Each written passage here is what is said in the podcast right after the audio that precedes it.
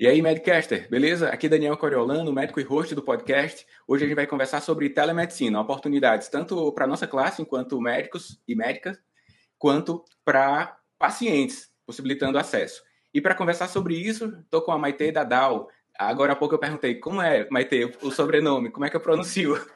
Já faz um tempo que eu conheço a Maite, ela é médica de família, e eu estava esperando uma desculpa para trazer a Maite para cá. Gosto muito da, do conteúdo que ela publica, é um conteúdo muito amigável e isso gera uma aproximação. O perfil dela daqui a pouco eu coloco na tela para que você já acompanhe também e tome proveito dos, dos ensinamentos que ela deixa para gente lá no, na sua rede social. Maite, muito bem-vinda ao podcast. Prazer estar com você aqui hoje para a gente conversar sobre as oportunidades que surgiram nos últimos anos. Né? Você tem uma experiência nacional e internacional sobre esses aspectos de telemedicina e a gente quer aprender com você aqui hoje. Bem-vinda ao Medcast. Aí eu já quero fazer uma pergunta: quem é a Maite? Tanto Muito no currículo Vita e também no, no pessoal. Na vida, né?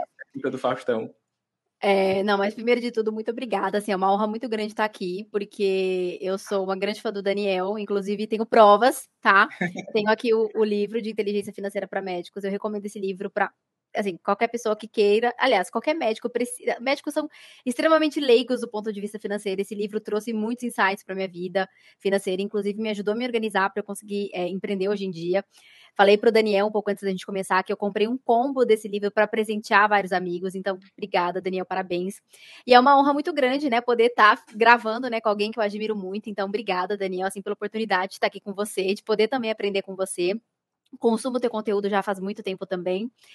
É, então, obrigada pela oportunidade. Estou muito honrada realmente de estar aqui do teu lado hoje.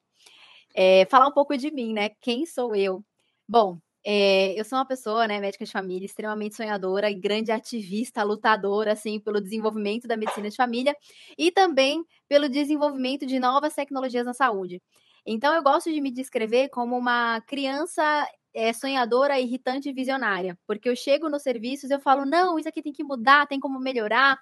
Eu acho que tem que, tem que, tem que botar tecnologia aqui, a gente pode melhorar esse serviço, a gente pode atualizar aqui, a gente pode. Então, eu sempre sou uma pessoa muito inquieta, que gosta muito de ajudar a desenvolver os lugares por onde eu passo. É, a medicina de família, que é a especialidade médica né, pelo qual eu escolhi, é, atuo, né, e trabalho com a medicina de família, Daniel também, né, vai poder me, é, é, vai sentir, acho que na pele isso também, ela abre tantas portas, e ela é uma especialidade médica tão incrível, porque ela é a especialidade médica que nos permite é, viver essa inquietude, por ela ser tão ampla, e ela permite que a gente tenha contato com tantas áreas, ela permite que a gente tenha contato com tantas coisas diferentes, que eu me senti realmente é, livre para poder cada vez mais ter contato com áreas diferentes da medicina e hoje, né, poder ter é, contato com tecnologias médicas, ter contato com a telemedicina, né, nas profundezas que eu tenho hoje e também empreender capacitando médicos a executarem, né, uma telemedicina de forma mais segura, de uma forma bem diferente que eu faço hoje, né, eu tenho uma sócia advogada, daqui a pouco eu vou poder é, falar um pouquinho dessa empresa. Então, essa é a Maite. Então, eu sou uma médica bem novinha, mas eu acho que justamente por ser bem novinha, eu digo que eu sou da nova geração e tenho muita facilidade com essas novas tecnologias e é, muita facilidade. E até era, era diferente no começo, porque eu não entendia. Por exemplo, como meu pai, né? O meu pai ele é um médico formado há mais de 35 anos, não conseguia atender alguém por computador. Ele, ele, ele via, eu falava, pai, você vê alguém entrando pela porta do teu consultório e você já sabe, já, já consegue tirar tantas conclusões da pessoa que está você vê pela janelinha da porta do teu consultório, você a pessoa tá com dor nas costas, eu tô, tô, vendo que a pessoa não tá bem, tá com face de dor, tá com eu consigo ver a pessoa pela tela do celular e eu já consigo tirar tantas conclusões. Então é a mesma habilidade, só que em gerações diferentes. E o meu pai foi um da, uma das grandes inspirações para eu estar no mercado que eu tô hoje, para desenvolver os médicos que eu desenvolvo hoje, porque eu fui vendo a dificuldade que ele tinha e fui entendendo que a dificuldade que ele tinha é, e consegui entender a facilidade que eu tinha, porque eu achava que era algo inato, que era algo que todo mundo tinha também. E fui transformando em metodologias de ensino hoje e consigo capacitar as pessoas que eu capacito hoje e conseguir né, levar a facilidade, a, telemedicina de uma forma tão fácil e de uma forma tão é, lúdica, de uma forma tão didática, junto com a minha sócia, né, que traz também de uma forma extremamente didática o direito, as leis para os nossos médicos, né, para os nossos mentorados. Show de bola, Maite. Maite, o que você falou aí no aspecto de inquietude, né, é, isso aí é essencial, ao meu ver, porque muito se fala sobre se adaptar ao meio. Todo mundo diz, ah, você tem que ser flexível, se adaptar ao meio. Mas poucas pessoas falam sobre ser o agente promotor da mudança. Aquela pessoa que faz, coloca a pressão no ambiente para que haja a adaptação, né? Muito se fala sobre o outro aspecto depois que o agente que pressionou a mudança vem. E você, pela fala, já identifica o que é a agente causadora da mudança, da inquietude nos outros. É muito. Eu imagino vocês começando em um novo serviço e já buscando sobre a qualidade da gestão da agenda, da acessibilidade Total. dos pacientes. Eu já imagino Total. você, quem é responsável aqui pelo agendamento? Tem que chegar de madrugada, ainda existe isso. Vamos marcar aqui por horário, né? A gestão da agenda é muito importante. E outro ponto, que aí já vai ser a fonte ali da minha pergunta, é sobre a semiologia médica para os tempos atuais. Você falou da ectoscopia, quando o paciente entra ali no presencial, mas a gente está falando aqui também de estética, qualidade audiovisual na comunicação. Você precisa ter uma câmera boa, um áudio para que você entenda sobre a entonação da voz, que diz também, né? E o aspecto aqui visual da qualidade da câmera vai permitir que você faça também alguma avaliação. Então, Maite, me diz um pouquinho sobre essa experiência que você tem, primeiro, de ter promovido um, a adaptação dos colegas para esse novo momento com a telemedicina, já que você é um agente de mudança mais do que responde às pressões de mudanças do meio. E depois, experiências que você teve inicialmente que foi aprimorando acerca do atendimento por telemedicina. Perfeito. É, então, a primeira pergunta seria mais a respeito, deixa eu ver se eu compreendi ela direito, de, do, dos recursos que a gente precisa para promover uma, uma telemedicina. Sim, a, a mudança. Por exemplo, eu estou imaginando que alguém que está escutando a gente, ele só nunca atendeu por telemedicina. Perfeito. E você já passou por todo o processo. Então, onde você esteve? Qual a pressão, a pressão que você exerceu lá no meio para que as pessoas mudassem? Porque, de alguma forma, ele, a pessoa, o ouvinte aqui pode entender também para ele, repercutir essa pressão e promover Perfeito. alguma mudança em seu meio. Perfeito. Ó, eu brinco que assim, na telemedicina, é, os recursos parece que são recursos muito difíceis de serem adquiridos, mas se a gente for olhar para o nosso redor, a gente com certeza tem a grande maioria desses recursos no nosso dia a dia. Então, assim, o que, que a gente vai precisar é, de uma forma bem pragmática mesmo? A gente vai precisar de uma câmera, né? Que essa câmera, na imensa maioria das vezes, ela já está incluída no nosso computador, né? No notebook, caso a gente trabalhe com notebook. É, ou comprar uma câmera para ser adicionada né, no computador do, do serviço. Uma câmera um fone de ouvido, um microfone. Eu, como vocês podem ver, estou usando aquele headset que chama que é um baita de um capacete. Por quê? Como eu tenho bastante experiência, já usei todos os fones de ouvido que vocês podem imaginar na galáxia, intra-auricular, fone de o que o que mais confort, é mais confortável para mim é esses que vão em volta do ouvido. Mas depois a gente fala de fone, se vocês quiserem, né, a, a, a saga dos fones. Mas vocês precisam de um fone de ouvido para justamente causar um conforto acústico, porque lembrar que quando você está numa telemedicina, você está num consultório virtual. Então, a mesma ética e etiqueta que vale para uma consulta presencial, vale para uma consulta virtual. Então, o, a, a, a, consulta ela tem que estar tá no ambiente privado, tem que ser sigiloso. Então, você está com o fone, você vai permitir né, que só você esteja, esteja escutando o que o paciente está falando. O microfone, né, só transmite o som de uma forma muito mais adequada. E uma câmera, porque assim, a, a telemedicina, a gente está muito focada na, na videochamada. Mas quando a gente fala de telemedicina, a gente não pode só se, se aprender né, a videochamada. A gente pode fazer chamada por áudio, que são chamadas de forma síncrona, né? Então, só dando uma, um panorama, Daniel, pelas modalidades da telemedicina. Então, a gente tem as modalidades síncronas, né? Que é o que eu e o Daniel estamos fazendo agora, uma videochamada. Se fosse uma consulta, a gente tem vários recursos aqui, é, audiovisuais de um, do, um dos outros, para a gente poder tirar conclusões e ter uma avaliação melhor. Pode ser uma chamada de vídeo, de áudio, podem ser modalidades assíncronas, né? Então, eu mando mensagens para o médico, vídeos, fotos. Isso também faz parte de uma avaliação de, tele, de telesaúde, né?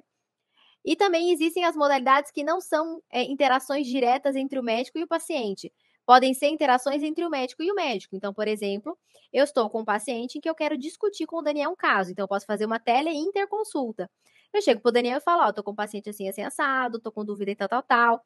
Eu faço um matriciamento, uma discussão de caso entre ele. Ou quero uma outra especialidade médica, faço uma tele-interconsulta com outras especialidades médicas.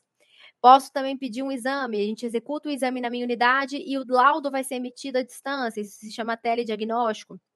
Tem também o telemonitoramento, que foi muito feito durante a questão do Covid. Então, é só a avaliação de sinais vitais, o monitoramento, literalmente, né? A avaliação e, e, e fiscalização né, da evolução do quadro clínico ao longo do tempo, de forma remota.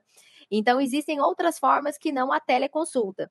Mas a teleconsulta é o nosso foco, porque a teleconsulta foi uma das coisas que o Brasil mais demorou para aprovar por conta da nossa legislação, ela ia e voltava, mas em 2020 a gente teve a legislação temporária, em 2022, a gente teve a legislação do CFM que autorizou, e bem no finzinho de 2022, a gente teve a aprovação é, na Câmara dos Deputados. Então, o negócio está indo para frente. Acho que realmente não vai ter volta mesmo. Então, telemedicina é uma realidade legal no Brasil. É, e, honestamente, gente, não tem como retroceder. É uma modalidade maravilhosa, é uma modalidade extremamente resolutiva, amplia o acesso. Então, só dei essas voltas para poder explicar é, um pouco sobre as modalidades para falar dos equipamentos. Então, você está aí, ouvinte está aí no teu consultório e está com vontade de iniciar a telemedicina. Na verdade, na verdade, não digo até que é vontade, está com a necessidade. Porque a telemedicina está batendo na porta de todos os médicos do país. Então, assim, tá tendo essa urgência. Você tem um computador, provavelmente, ou no seu serviço ou na sua casa, e você vai precisar de uma câmera de um fone. Outra coisa que você vai precisar é de uma plataforma de teleatendimento e um, e um prontuário eletrônico. Se você já não usa prontuário eletrônico do seu serviço, você pode contratar um prontuário eletrônico que já esteja vinculado com uma plataforma de teleconsulta. É, esses prontuários geralmente são é, custam cerca de 70 a 150 reais por mês. Existem várias empresas. E eu sugiro que você contrate é, essas empresas integradas, porque são muito legais, porque você já agenda o paciente, já tem o link da teleconsulta, já faz a consulta, o paciente já está bonitinho ali do, do na, no prontuário, você está digitando, já está a teleconsulta do lado. É, essas plataformas são respaldadas pela LGPD, Lei Geral de Proteção de Dados, é, e facilita muito a tua vida. Mas tem muitos serviços em que você tem um prontuário eletrônico, mas vai ter que contratar uma plataforma de vídeo, aí geralmente a plataforma de vídeo é o mesmo preço do prontuário eletrônico integrado. Enfim, você vai ter que ter em mente que além dos equipamentos, vai ter que ter um prontuário eletrônico e uma, um, uma plataforma de vídeo, videochamada. Maite, posso anotar à mão? Olha, você vai estar tá misturando o século XXI com o século XVIII, mas pode. Não tem, né, restrição de você fazer um prontuário à mão, né? O que, que tem que ter na, na parte legal do prontuário? Ele tem que ter, eh, você tem que, não pode alterar o prontuário depois de um atendimento. Então, ele tem que ter, ou ele tem que ser ou à mão, ou ele tem que ser numa plataforma digital que vai permitir a irrevogabilidade dele, que é o termo legal, para ele não ser alterado depois. É, então, assim, você fizer a mão, pode ser. Hoje, né, não é mais o indicado, porque muitas vezes o, o paciente vai solicitar o prontuário depois. Então, se você está fazendo teleatendimento, depois você tem que fazer como? Mandar esse prontuário para Lagoas, mandar lá para o Rio Grande do Sul. Então, pensa na viabilidade de tudo isso. E plataforma de teleatendimento, né? Tem muitos médicos utilizando o WhatsApp vídeo. E lembrar que o WhatsApp, ele não é a forma mais segura de você fazer isso. E também não, não só a forma mais segura, mas lembrar que o paciente usa o quê? O WhatsApp para falar com o filho, para falar com o pai. É muito da, da forma, tipo, informal, dentro do Uber, dentro do supermercado. Então, a chance de você encontrar o teu paciente num momento extremamente informal pelo WhatsApp é grande. Então, é, eu sempre recomendo que vocês utilizem realmente uma plataforma e façam sempre uma pré-orientação. Eu brinco que é o onboarding do paciente. Então, marcou teleconsulta, faça as orientações. Então, tipo, Daniel marcou teleconsulta comigo. Daniel, você tem teleconsulta marcada com a doutora Maitê no dia X às 16 horas. A teleconsulta é uma consulta, então, para isso, você vai ter que estar num lugar silencioso com boa iluminação, esteja com os seus exames e os seus remédios por perto, é, é, separe um tempo adequado de uma consulta de 40 minutos a uma hora, é, fique tranquilo, pois esteja com roupas leves, fáceis de serem retiradas, porque sim, eu posso pedir para o meu paciente retirar a roupa, se ele tiver vontade, eu também, para fazer um exame físico remoto. Então é importante ter esses, esses, essas informações em mente aí. Então, acho que eu consegui responder a primeira pergunta.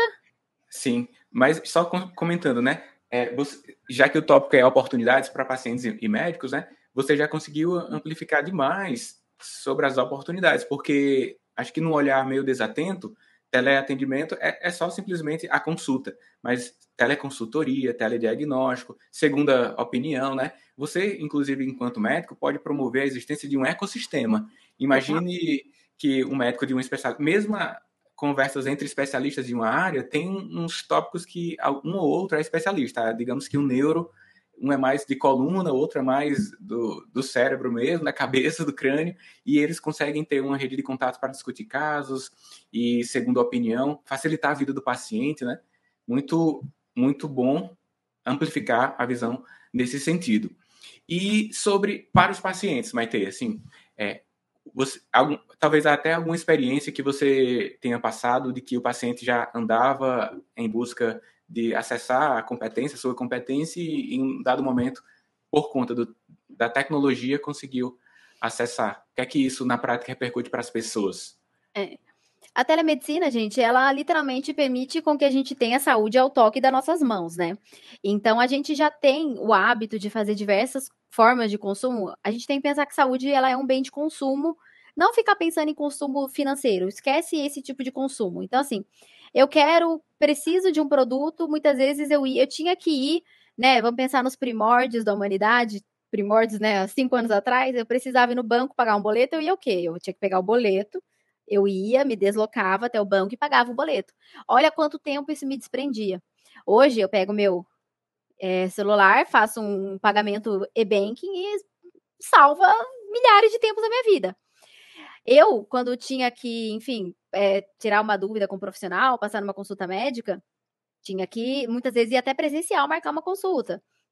Tinha que ir numa consulta agendar. Hoje eu posso fazer através aqui do meu celular como paciente. Então, isso poupa muito tempo e facilita o acesso. Porque supondo que o Daniel Coriolano é um médico de família que eu tenho muita afinidade, vejo, porque hoje também os profissionais se conectam, né? Então, hoje eu vou num profissional de saúde não porque ele é um médico de família. Eu vou porque ele é um médico de família, eu gosto da forma como ele fala, ele tem costumes que eu sei que vão ser parecidos com os meus. Então, eu, eu me conecto com pessoas. Então, a rede social, ele, ele traz uma conexão, né? Muito interessante. Então, por exemplo, eu tenho uma, uma, uma cultura, uma forma de me alimentar, que faz com que pessoas que têm uma forma semelhante se, se aproximem de mim e queiram se consultar comigo, né? É, sabem que eu não vou ter preconceito com esse tipo de alimentação, né? Eu sigo uma alimentação baseada em plantas, é, facilita, né, as mães de crianças que querem seguir essa alimentação. Então, isso gera uma conexão e a pessoa vai ter uma maior facilidade de querer se comunicar comigo. E por eu, eu saber que existe uma profissional assim, mas em outro local, a telemedicina ela aproxima muito esses profissionais. Ela permite que você esteja, né, lado a lado através de um clique. Então, a gente fala que ela aumenta o acesso. Então, não só pensar nessa questão de aumentar o acesso para pessoas que têm culturas e conexões semelhantes, mas vamos pensar em situações mais remotas, mais graves, né? A gente tem muita dificuldade de prover profissionais de saúde em locais mais remotos. Então, talvez a gente a gente sabe que o país já tentou diversas formas, né, de tentar prover recursos em locais muito difíceis. E também tem situações mais drásticas, situações de conflito, situações de é, dificuldades, de crises, que ainda é mais difícil ainda você prover é, mão de obra. Então imagina, né? Existem várias cabines que já são consultórios totalmente equipados, que você coloca, ela é muito mais barata, você coloca dentro do local, você manda, coloca no local, e a pessoa entra e lá já é um, um, teleconsultório totalmente equipado, e isso custa muito menos do que você botar uma equipe, lógico, a resolutividade ela é menor, mas quando a gente pensa em trabalhar com ótimo e trabalhar com bom, talvez o bom seja melhor do que nada. Então, você amplia o acesso à saúde. Então, olhe só que maravilha, né? A gente fala dos atributos da atenção primária aqui, que é você permitir que o paciente tenha acesso à saúde. Muitas vezes a gente fica pensando em prover equipe, prover não sei o quê, prover recurso, prover, constrói não sei o quê. Talvez você botar uma equipe de, remo de atenção primária de forma remota seja uma solução que não seja a melhor possível, talvez não seja, mas ela é uma solução viável, ela é uma solução que dê certo. Então, a, a telemedicina para o paciente, ela permite muito essa questão do acesso e ela é muito fácil de você conseguir encontrar, de você conseguir agendar. Eu me perdi um pouco na pergunta, Daniel, porque você vê que o fosforilo, eu amo tanto beleza, assunto, eu fico, uh, vou... Eu vou aproveitando aqui, é, um amigo, um amigo não, um conhecido, estava lá no conselho, estava tendo um evento lá e ele estava falando de uma experiência que ele teve, Maite, na Suíça, um intercâmbio. Ele fez a comparação de que em áreas remotas lá, com muito gelo, que não dá para a equipe acessar, tinha pontos de teleatendimento. Então, era o equivalente à nossa zona rural no semiárido, por exemplo, que também há dificuldade de acesso. Eu, eu trabalhei no interior da Bahia e eu tinha que me deslocar da sede para o ponto de atendimento 90 quilômetros. E estava lá. E aí, de vez em quando furava um pneu, aquelas coisas, né? Então, quando eu saí, já fazia um tempo que não havia médico naquele local, aí quando eu saí, eu não sei se foi ocupado é, com agilidade, mas se a tecnologia tivesse naqueles pontos com um dispositivo desse que você citou, né, um ponto de teleconsulta, uma referência física, mas que possibilitasse uma, um acesso ali com sem outras pessoas ficarem vendo, né, com alguma restrição lá de, de som e tudo, muita muita coisa poderia ser é, adicionada ali, por exemplo, rastreio populacional, é, avaliação de algum risco com base em sintomas, porque a gente tem formulários, é, questionamentos validados, né? Um checklist validado. Total. Muito bacana isso. Eu também visitei outro dia Gramado e tinha um, um ponto desse que você descreveu lá, de uma, era uma startup, não lembro o nome, que era uma cabine que você entrava e tinha um acesso inicial para alguma questão de saúde que você tivesse a promessa ao longo do tempo é que houvesse cabines dessa em capitais, alguma coisa assim. Não me aprofundei no entendimento lá, mas agora que você falou, é, acesso. Então, oportunidades aí que você citou para pacientes dando acesso, mas oportunidades em campo do empreendedorismo, né? Para os médicos que tenham essa inclinação, pensar em como é, facilitar esse acesso ao longo do tempo. Mas foi baseado nesse problema geral de que o médico se sensibilize para as questões de telemedicina, que provavelmente você, com base no desconforto, deu um passo adicional no âmbito do empreendedorismo com a MAP Saúde. É MAP Saúde? MAP Saúde. Pronto. Aí foi, foi exatamente esse desconforto pelos médicos foi. não terem afinidade e o, o, que é, o que é a organização e como que vocês atuam. Perfeito. É, a, a MAP Saúde, ela veio principalmente da, da cabeça da minha sócia, que eu falo que ela é uma gênia, né, que é a Priscila Lessa, ela é advogada especialista em direito médico, e a Priscila me acompanha já faz um tempo, né, Priscila, ela é minha querida sócia, amiga, praticamente minha irmã advogada, é, e a Pri, ela me acompanha já desde 2018, eu faço consultoria, eu tô, também conheci através de um livro. Então, quando eu me formei, eu comprei um livro que chama o Direito Médico, que, do Direito que todo médico deveria saber. Tem até, o livro dela fica até na minha cabeceira aqui, chama Tudo o que você precisa saber sobre direito médico. E a Priscila, ela trabalha mais com médicos, e ela tem esse livro, ela fala do Código de Ética Médica for Dummies, sabe? Ela pega o Código de Ética Médica, ela traduz para qualquer pessoa entender. E eu sempre gostei da parte de direito, né? E a gente acabou ficando muito próxima. Ela fez várias. Eh, ela começou a me acompanhar, porque eu sempre me expus bastante nas redes sociais e sempre quis fazer tudo com muita cautela. E aí eu comecei a entrar nessa questão de telemedicina e eu sempre recorri muito à Priscila. E a Priscila sempre me acompanhando na questão da legislação, sempre estando de olho e dando, me orientando para fazer de forma correta. E a Priscila começou a ter o quê? Muitos médicos indo atrás dela para tirarem essas mesmas dúvidas a respeito da telemedicina.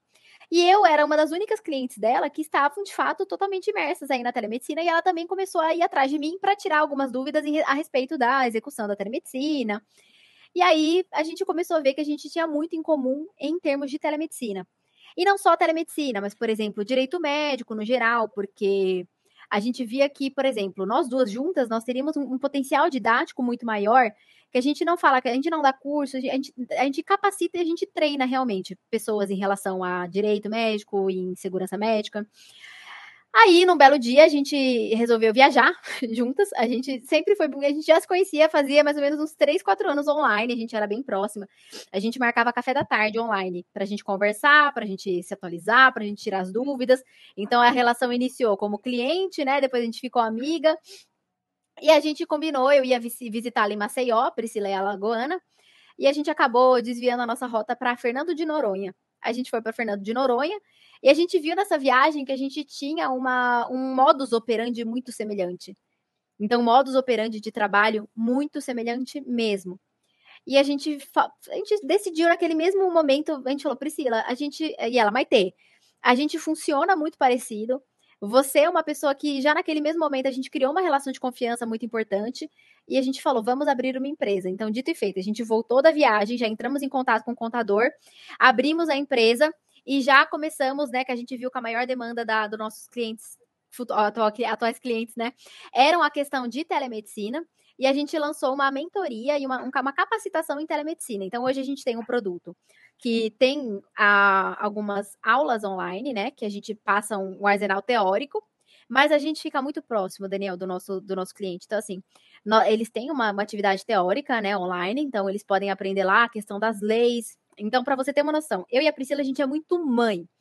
Então, a gente tem a gente abre poucas vagas, porque senão a gente não dá conta, a gente enlouquece, né? Então, hoje a nossa é, principal intenção é realmente ensinar essas pessoas para se tornarem promotores da empresa, realmente fazer um primeiro fazendo um teste se a nossa metodologia é adequada, para depois, quem sabe, escalonar.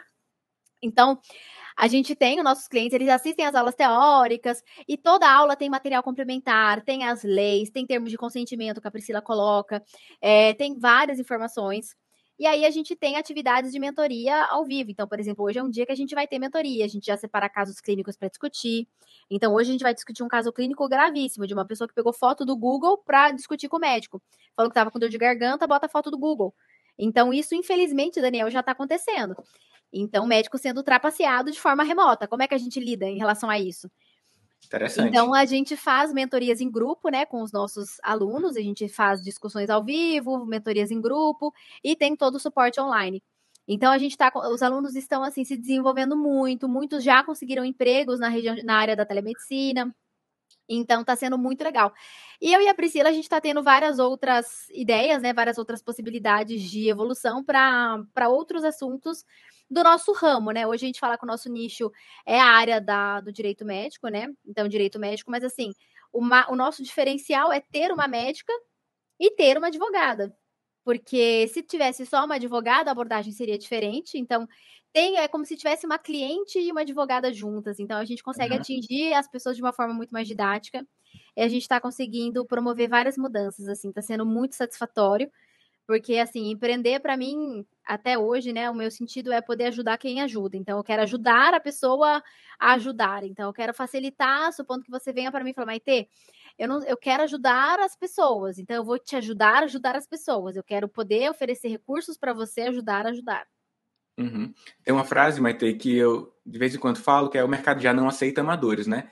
Diante de uma incompetência, sem o lado pejorativo, mas sim o desconhecimento de alguma coisa, acaba que você se mete em algumas enrascadas. Na telemedicina, tem também seu, as suas armadilhas e você ser amador nisso pode causar um dano para você ou para o paciente também, né? Uma delas é isso aí, que eu, eu, não, eu não tinha essa referência sobre ser enganado pelo paciente. Imagina o cara tem uma queixa, aí você vai lá, faz o atestado e tudo, é, né? Total, Mas... assim o, o, esse é um dos. Quando a gente tem né, uma, uma, um acesso tão ampliado como esse, a gente tem né, um benefício muito grande, mas também vem com um risco, né? Então, o paciente ele pode falar, ah, a conexão tá ruim, porque realmente tem. Qual, qual é a limitação da telemedicina? Uma das grandes limitações, região de cavidades, é, ausculta e palpação. Então, é um caso verídico, né? O paciente foi pedir para avaliar a região da, da horoscopia dele. Então, quando é cavidade, eu peço para o paciente fotografar. Porque daí uhum. vai numa iluminação melhor, fotografa e manda. Sim. Uns fotos muito típicas de livro, sabe? Uhum. Porque no vídeo, por exemplo, aqui eu tenho uma webcam muito potente, muito boa, aí é bem provável ah, aí, ó, que você consiga ver minha amígdala, mas não é todo mundo que tem. Né? Eu tra trabalho com, com produção de conteúdo, é por isso que eu tenho uma webcam Full HD. Mas uhum. a maioria não tem. Então é difícil mesmo ver as cavidades. Então, é, geralmente o paciente vai, vai do celular, celulares muitas vezes não têm uma qualidade muito boa. Então, a gente tem que estar muito atento a isso. Então, a Priscila ensina muito essa questão de, de, do que fazer caso você esteja diante de, uma, de um paciente que você esteja suspeitando. Quando, muitas vezes, Daniel, a gente tem que interromper a teleconsulta. Eu já atendi paciente que está no Uber. Aí eu viro e falo, olha, por isso que, assim, é muito importante, o que, que a lei atual prioriza muito? A, o termo de consentimento. Então, uhum. você estará totalmente ciente de que eu não vou te atender se você estiver no carro, se você estiver é, com teus filhos gritando, Óbvio que pode ser que aconteça alguma coisa com seus filhos e aí a gente tem que interromper. Aí é outra situação. Mas existe toda a questão da pré-consulta, do preparo. É, então, você vai estar ciente, você vai ter, ter consentido com isso antes da consulta. Uhum. Então, a gente prepara muito nossos alunos para que eles estejam preparando seus pacientes para isso também. Uhum. Você disse, até disse de forma diluída a, o meu questionamento agora, mas vamos organizar aqui para a galera. Você, você consegue listar os erros frequentes dos colegas médicos que começam a atender por telemedicina sem subsídio, sem suporte de, de alguém competente na área? Quais são? O primeiro de tudo é não registrar em prontuário. Então, muitos pacientes, por exemplo, você e eu atendemos em consultório presencial e, eventualmente, a gente faz teleconsultas, por exemplo, ah, o meu paciente rapidamente me ligou pelo WhatsApp vídeo, ou me mandou exames, ou me mandou várias coisas pelo WhatsApp e eu não registrei. Gente, isso foi uma teleavaliação. Então, você me mandou os exames, eu dei uma conduta e eu não, não, não registrei no prontuário, mas registrei no WhatsApp. É um erro, é um, é, é, é, um, é um erro que pode me colocar em risco. Aí, supondo que você mandou o exame, eu te mandei uma medicação, digitei, mandei uma, uma receita pelo WhatsApp, pelo WhatsApp, aí troquei de celular, perdi todo o meu histórico do WhatsApp, é, paciente teve algum efeito colateral, como é que eu vou provar que eu fiz isso? Como é que eu vou provar que foi uma, uma, uma consulta, que foi uma avaliação? Então, tudo, eu sempre falo, tudo você vai abrir rapidamente a fichinha. Daniel Coriolano, paciente me envia exames via WhatsApp, anexo os exames aqui no prontuário. É, devido à análise dos exames, prescrevo tal medicamento. Gente, é dois segundos. Então, eu sempre falo para os meus mentorados: chega no fim do dia, pega 15 minutos do seu dia, olha o teu histórico do WhatsApp Business, sempre oriento separar, né? WhatsApp pessoal, WhatsApp Business olha o teu histórico, é, vai colocando no teu prontuário e depois arquiva o que você já fez. Arquiva, arquiva, arquiva, é, só para você se se respaldar e também assim é importante para você, porque a gente não lembra. Eu não sei vocês. Eu tenho uma cabeça de vento. Depois eu me esqueço completamente. Então, assim, no meu prontuário tem até foto do paciente. Eu, eu, eu, escrevo tudo, tudo, tudo, tudo, tudo, tudo, tudo. Eu adoro escrever no prontuário, meus prontuários são impecáveis. E é assim que eu consigo fazer uma bela de uma coordenação do cuidado, ou fazer uma consulta impecável, porque eu escrevo tudo mesmo. E não me demoro. Não, não tenho tempo maior de consulta simplesmente por fazer uns registros mais bem feitos. Porque é a otimização do tempo. Assim, eu faço um registro, né? Não fico mais tempo digitando, eu simplesmente sei o que eu tenho que colocar de forma mais adequada. Então, erro número um: não registrar no prontuário. Erro número dois: é atender pacientes de forma informal. Então, muito comum isso, tipo, ah, eu vi paciente no banco, não sei o quê. Não, gente, não faça isso com você. Tipo, ou atende o paciente estava no Uber, não, interrompa, fala, e, traga a valorização, não valorização financeira, valorização do encontro médico-paciente como um encontro, como uma consulta, porque já tá virando casa mãe Joana, né? A consulta médica, daqui a pouco, não, tipo, posso não cobrar a consulta, mas é, vai ser uma consulta em que eu estarei sentado, o paciente também, e ambos estaremos mindfulness, focado nesse atendimento. Eu não consigo pensar é, por exemplo, eu estou aqui gravando um podcast com você, está tudo desligado. Todas as notificações, só tá eu e você na tela, sabe? Eu sou totalmente distraída se acontece qualquer coisa. Então, assim, eu não consigo atender muito bem se tem um monte de barulho junto com você. Então, a gente precisa entender que isso é uma consulta médica. Erro número 3. Esse é duro, viu? receituar assinatura digital e assinatura digitalizada. Então, tem hum. muito médico que ainda não tem assinatura digital. E aí, o que, que eles fazem? Imprime uma, uma receita ou faz a mão, faz a, a assinatura, bate uma foto e manda para o paciente. Então, assim, tem muita farmácia que ainda aceita esse tipo de receita, mas daqui a pouco isso vai se extinguir. Fora que, assim, é um risco muito grande de falsificação para o próprio uhum. paciente, porque se você pega até o próprio iPhone, você tira um print, você copia, seleciona essa parte e você pode colar em qualquer documento que você quiser. É assim que as falsificações é. começam. E vão ser vendidas atestados e medicações em praças públicas é, uhum. pelo país. Então, é. a forma mais segura é, é, é, certificado digital. Inclusive, às vezes, quando eu atendo presencial, se eu posso, eu emito assinatura digital e mando no WhatsApp do paciente. Assim, eu economizo papel. Uhum. Porque, assim, eu nem quero ter papel na vida. Se eu posso, o paciente, mesmo presencial, já me manda a receita aqui, eu vou na farmácia, só mostro isso, se eu pudesse o remédio ser virtual também, eu adoraria, mas não tem como, né? Até eu fiz um podcast sobre isso aqui, sobre paperless, que é um conceito de que você vai abolir o papel da sua atendimento médico. Existem dispositivos para que você nem utilize mais, né? Embora Perfeito, a gente sabe do né? contexto de cada paciente, ok, a farmácia que vai comprar e acaba usando, mas ao longo do tempo você consegue implementar, né? É. Mas continuando. Não, mas é, aí, episódio... acho que esses são os principais erros. É, e acho que o principal erro é, é, outro erro que eu vejo, que eu é, lapido muito isso com os meus pacientes, é o registro é, médico do exame físico. Então, não dá para você colocar bag Charlotte no teu exame, porque você colocou a mão para ver se ele está febril. Você, como que, como que a gente faz o registro do exame físico por telemedicina? Então, eu ensino muito a telepropedêutica, né? Então, assim, a gente não vai colocar é, paciente em bom estado geral, acianótico, anictérico, afebril, corado, hidratado, lúcido, orientado em tempo e espaço. São outras formas que a gente coloca. A gente vai descrever, mas não é dessa forma. Né? A gente coloca paciente em bom estado geral, é, sem faces de dor, aparentemente normocorado, paciente com fala sem, sem fala entrecortada, sem sinais de desconforto respiratório. É, e aí a gente direciona para o exame físico remoto que dá para fazer, porque tem muita coisa que dá para fazer de forma remota no exame físico. Uhum. Show de bola. Maite, eu vou recomendar aqui para os ouvintes que acessem é, os episódios 185, 189, 193, caso queira se aprofundar em. É, o, o 193 é sobre paperless, como que você consegue okay. abolir o papel do, das do suas condutas médicas. O 189, eu entrevistei o autor desse livro aqui, que é consulta remota. Eu entrevistei ah, o Marco Mendonça. Meu Deus! Olha aí, tá aí também? Tá aqui também! Pois é, a gente tem alguns episódios que eu chamo Clube do Livro aqui. Aí eu vou buscar os autores. Então tem um monte de autor de medicina aqui, aqui nos então, episódios, aí especificamente sobre telemedicina, o Marco Mendonça, ele é teleconsultor. Pro, aí... uma, uma, próxima para você é. chamar. Pois tá bom, já tá na lista de prioridades. Que essa mulher, ela fala de código de ética médica como se estivesse falando sobre tranquilidades. É, de, que, é, eu até eu, fa eu sei dos artigos do Código de Ética Médica, agora eu penso assim, justa, justo impedimento.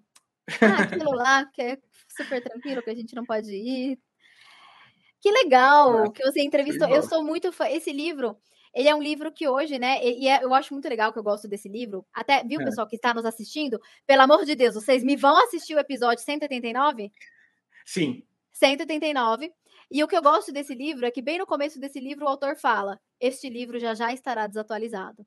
Porque a telemedicina, inclusive, por exemplo, no meu treinamento, eu já eu e a Priscila, a gente já está refazendo ele. Ele foi lançado em novembro, a gente já está tendo que refazer por quê? Ele já está desatualizado. Porque a telemedicina é assim, ó. Muda, muda, muda, muda, muda, muda, muda, muda, o tempo todo. É, e, eu, e é realmente assim, né? Do nada, ele, no começo do livro, ele fala: Olá, você que está lendo esse livro, provavelmente ele já está desatualizado, porque a telemedicina é muito mutante, ela muda o tempo todo. Mas esse livro, ele foi um dos livros mais didáticos na questão de propedêutica. Ele tem vários casos clínicos, quem gosta de casos clínicos, ó, Hum. Então, um dos livros que eu mais gosto e me ajudou bastante a, a, a compreender um pouco a questão de consulta remota. É um Show dos melhores bola. livros nacionais. Então, tá validado aí pela Maitê. Validado é isso, aí, Maitê. Eu vou organizar para facilitar na área de descrição desse episódio aqui com a Maitê outros episódios correlacionados. Aí você só clicar e seguir aí com, com os aprendizados sobre isso. Para além dos, das recomendações de outro, outros episódios, siga a Maitê no Instagram. Maitê, tá aqui o perfil na tela, né? Coloquei para quem está acompanhando a versão em vídeo, é arroba Maitê da Dal. Aí, Veja na descrição e clique, porque tem um D-A-H-D-A-L. É, é D de dado, A de amor, H de homem, D de dado, A de amor, L de lugar, porque meu avô é um imigrante árabe. E aí a minha hum. ela fala, eu não aguento mais você soletrar desse jeito, tem que ser D de dedo, A de árabe, H de hoje, muda um pouco. Mas no meu perfil eu falo bastante, pessoal, sobre a atenção primária à saúde, né? Que é minha especialidade médica. Falo sobre telemedicina, sobre gestão em saúde, né? Que é hoje um dos cursos que eu estudo, né? Estudo gestão no Einstein. E direito médico, que eu tenho aprendido bastante com a minha sócia, que é a Priscila Lessa, que eu também sugiro que vocês deem uma olhadinha. Tem o Instagram da MAP Saúde para vocês darem uma olhadinha. E espero que vocês possam aprender um pouquinho aí conosco. Beleza. Maite, pergunta de final de anamnese. Tem alguma coisa importante que você precisa falar e eu não perguntei ainda? Hum, boa, adorei. Pergunta final de anamnese. Uh... Ai, que pergunta difícil. Ó, oh, eu acho que pergunta final não, mas acho que tem uma conduta importante da preceptora aqui. Pronto, vai. Que é assim, uh, não vai demorar para que telemedicina seja uma premissa básica para todos os médicos, independente da idade, independente da especialidade. E a gente vai ter, independente, inclusive, do tipo de serviço, seja serviço público, seja serviço privado. É, então, que o paciente possa ter a opção, ah, é teleconsulta, não é? Então, que todos vocês possam é, se familiarizar com esse método, entender que não é um método de sete cabeças, um dragão de sete cabeças, cachorro de sete cabeças, não sei como é que a gente fala, que pelo contrário, vocês compreendendo o método, se adaptando e vendo as maravilhas da teleconsulta, vocês conseguem ser extremamente resolutivos para teleconsulta. Existem vários dados, assim, não só de, de dados de gestão de é, resolutividade, gestão de recursos, a telemedicina ela poupa é, recursos, ela poupa deslocamento de médico, deslocamento de paciente, diminui riscos, riscos de exposição a materiais biológicos, riscos de exposição a acidentes, de trânsito, inclusive, de você ter que se deslocar até o local, diminui, enfim, é, é, é, é gasto né, de recursos financeiros do próprio profissional de saúde, de gestão, gestão financeira do próprio paciente. Você não vai ter que pagar aluguel de sala sempre, secretário. Então, hoje, né, eu estou encaminhando para uma gestão do meu, do, dos meus recursos de ter uma, um presencial numa quantidade muito menor, para eu atender os pacientes que eu não consegui resolver por telemedicina, para quando for colocar um DIL, for fazer essas coisas. É, e ter mais flexibilidade de telemedicina, porque eu também tenho uma flexibilidade geográfica, sabe? Eu tenho uma empresa em Maceió, quando eu precisar ir para Maceió, eu vou lá, pego meu computador, atendo meus pacientes. Assim, para mim, é a vida que eu gosto, é a vida que eu queria para mim. A telemedicina me deu uma liberdade que eu sempre quis, e não só liberdade, mas assim, a possibilidade de ensinar do jeito que eu sempre quis. Eu sou apaixonada pelo método e eu sinto que sim, é uma premissa, é um diferencial daqui para frente. E o médico que não estiver é, familiarizado, não estiver praticando nos próximos cinco anos, ele vai estar para trás. Então, se familiarizem, não tenham preconceito, não achem que está errado, não sintam que vocês não são resolutivos. Pelo contrário, né, se deem a oportunidade de sentir sim que a telemedicina ela é resolutiva e que são métodos diferentes do que a gente está acostumado, né? A gente aprendeu a examinar paciente à beira-leito e hoje a gente está também aprendendo a examinar paciente à beira-tela. Massa. E daqui a pouco eu acho que a gente nem vai falar o nome tela, né? Vai falar só medicina mesmo. Medicina. Porque... É, é, medicina. Vai, vai, ser por, vai ser por vídeo ou vai ser por é. presencial? Vai ser assim, a, a secretária vai falar. Igual o banco, né? Quando ele se tornou predominantemente é, remoto, só pelo celular, não ficou telebanco, né? É, continua sendo banco. Quem fez essa consideração outro dia foi o Bob, Roberto Marão, que é médico de família também. Então, massa, espero que a galera não entenda a telemedicina como uma hidra, né? A hidra de Lé, quando querendo citar aqui a mitologia, porque cada vez que você cortava um pescoço de uma, Maite, aparecia mais duas. Mas não é, né? Você vai desvendando aos poucos os meandros e vai cada vez mais ficando confortável diante das possibilidades que ela tem, liberdade geográfica, para citar uma delas, como você fez. Maite, muitíssimo obrigado por ter participado aqui do Medcast, foi muito bom falar com você, me abriu a mente para alguns tópicos que eu nem estava no meu radar, e isso vai repercutir também na, na minha prática. Obrigadão por compartilhar tantas informações e a galera que acompanha o Medcast, siga a Maite aí nas redes sociais. Obrigada a você, Daniel. Uma honra de coração estar aqui com você, alguém que eu admiro tanto, que me ajudou aí na minha gestão financeira. Parabéns, assim, por todas as tuas conquistas, seu empreendedorismo, você é um cara que eu admiro demais e eu quero muito poder, daqui para frente, aprender ainda mais com você. E saiba que é uma honra mesmo, assim, estar aqui do seu lado hoje. Uma é conquista minha... na minha carreira. Aprendizado duplo aqui, para mim e para você. Obrigado por permitir, então, aqui essa, essa comunicação. Você que acompanha o Medcast, acesse aos outros episódios que está na área de descrição aqui, eles estão aí disponíveis, e as redes de Maite, todos os links comentados aqui eu vou deixar aqui na descrição para que facilite sua vida. Forte abraço, a gente se encontra na próxima semana aqui no Medcast. Até mais.